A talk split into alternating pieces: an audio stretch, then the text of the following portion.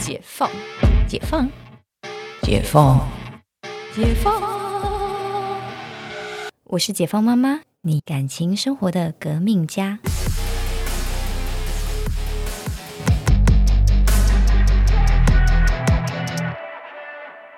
欢迎来到解放妈妈，我是辛思雅。我们今天来聊聊结不结婚重要吗？结不结婚重要吗？还真的是挺重要的。为什么这么说呢？大家常常说，呃，婚姻是爱情的坟墓，但是其实婚姻也是一个九死一生的一条路吧？为什么这么说呢？嗯，很多事情都是大家在外面的时候想进来里面，在里面的时候非常的想要恢复自由。可是对于女生来说，结不结婚重要与否？我觉得还是讲到一个很实际的话题，嗯，就是柴米油盐酱醋茶，你跟他不结不结婚，很大的一块，其实真的还是跟面包有关系。不然，那你就继续就是爱情就好了呀。所以常常大家说啊，爱情面包不能兼得。我想这个部分，我觉得最多最多的还是提到是婚姻啦。因为如果说你们只是交往的话，好像也没有什么必要说，哎，我们就是要把很多钱算得很清楚啊，或者是我们要考考虑养老啊，或者是小孩以后怎么教养，这个费用谁出啊？真的就不用考虑这么多事情了。所以结婚其实，在我的价值观当中，还是很大的一块，其实是跟小孩有关的啦。可是呢，呃，有了小孩就一定结婚吗？这也很有趣。我们那天就是聊到了一个话题啊，我跟陈教授就说，哎，他刚好就是呃有认识那一种，嗯，就是听到有人说，呃，如果你怀孕了，我们就结婚吧，这样子的男生的言论，我就说这一定是渣男。为什么呢？结婚跟怀孕是两件事情啊，怀孕是不是说呃你怀孕了，所以你用结婚代表你负责，而是。你结婚了之后才要怀孕，才是代表你负责啊？怎么会是把你要不要负责这件事情丢给老天爷，或是丢给女人的子宫？这到底是哪一哪一门的学问啊？所以呢，他就说没错，他刚好就有看到一个例子，就是有一个女生，那她交往的很久的男朋友呢，也是跟她讲的一样的话，所以呢，后来他们怀孕了就结婚，但结婚了其实。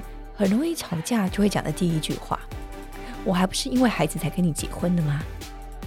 嗯，这够渣吧？但是说真的，这样子的事情，其实在我们的周围好像常常在发生，而且是一个稀松平常的事情。也是因为这样子，台湾的离婚率才会来到这么高。现在是每四对有一对离婚，好像据说最近又上升到三对有一对离婚了，就是。应该说，我觉得这些事情还是可以去证实一些，嗯，呃，你怀孕就结婚吧，这一件事情不是富有责任感的一句话。那再聊聊我自己身边朋友的小故事好了，嗯嗯，本人年纪比较大一点啦，就是不小心奔四的一个年纪，所以呢，我周围的其实，呃，刚好各类型的朋友会多一些，比如说，嗯。四十以上还没有结婚的，或者是呃四十左右的还在渴望找对象的，或者是三十结果刚跟男朋友分手的，其实真的是一个人生很多的一个呃红马灯吗？不是这样说，人生很多的一个分叉点啊。嗯，来先说来说说我三十岁这个朋友好了，呃，他本来要结婚。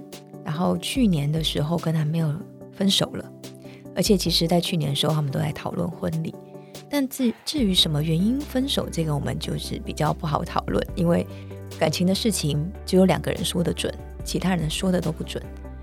那这位朋友呢，这位女性朋友，她做的第一件事情是先去冻卵，嗯，我觉得超级正确，就是很羡慕她，就是生在这个年代。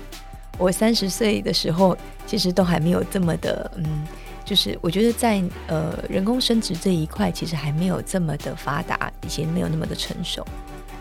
那他就做了这件事，然后我问他为什么这样做，他说因为这样子我就有很多的时间可以好好的去寻找真的适合我的另外一半，而不是因为我的年纪到了，所以我必须得结婚。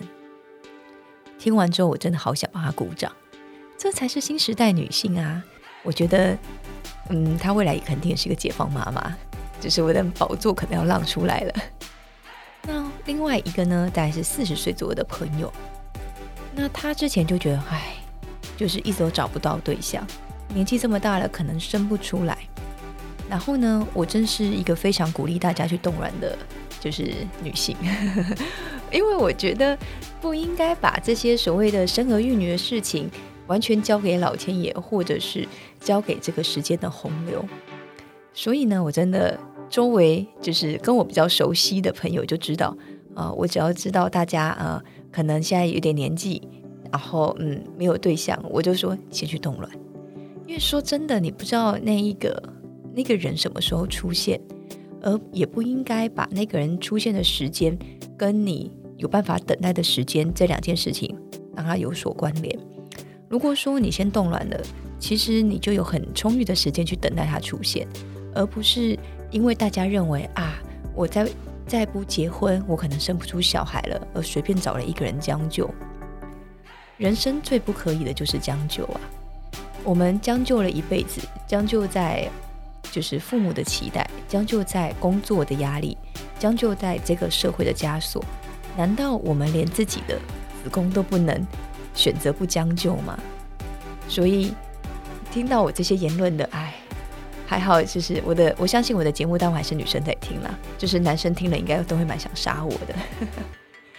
呃，所以呢，我这个四十岁的朋友想一想，他之前就觉得啊，冻卵也是一个费用，可能就是取卵加呃冻卵，大概就是前面大概花十万块，然后接下来每年大概要花一到两万的一个储存费。我就跟他说，如果说你未来的对象。没有办法去支撑你这样子的呃费用，因为我们在植入的时候还有另外一个费用嘛，没有办法去支撑你这费用，那你怎么会期许他跟你有一个美好的家庭？因为小孩出生的费用比这个高多了。嗯，那个人听了说没错，我这位女性朋友就说，他最近终于交了一个小他五岁的小鲜肉。突然觉得好像有点动卵的那个动力了。我说很好啊，说真的，十万块其实也不会拿不出来，就是这个是你的一个选择，而且是以后你如果真的想结婚，也不会被未来的婆婆拿出来挑剔的一件事情。为什么不花个十万块，让自己以后比较舒心一点呢？他听一听，嗯，他就是决定要去预约咨询了。我真的觉得卫福部应该要颁给我一个匾额，就是不断的在提提倡大家生育以及就是早期冻卵的这个计划。不过目前卫福部只有呃只有补助三十五岁到四十五岁的人工生殖，那这是下一个话题，就是呃如果说结婚很久都没有办法怀孕，到底要不要有小孩？我这个我觉得其实之后也可以开起来讨论这件事情。到底小孩的存在是为了什么？这我觉得真的是蛮值得聊聊的。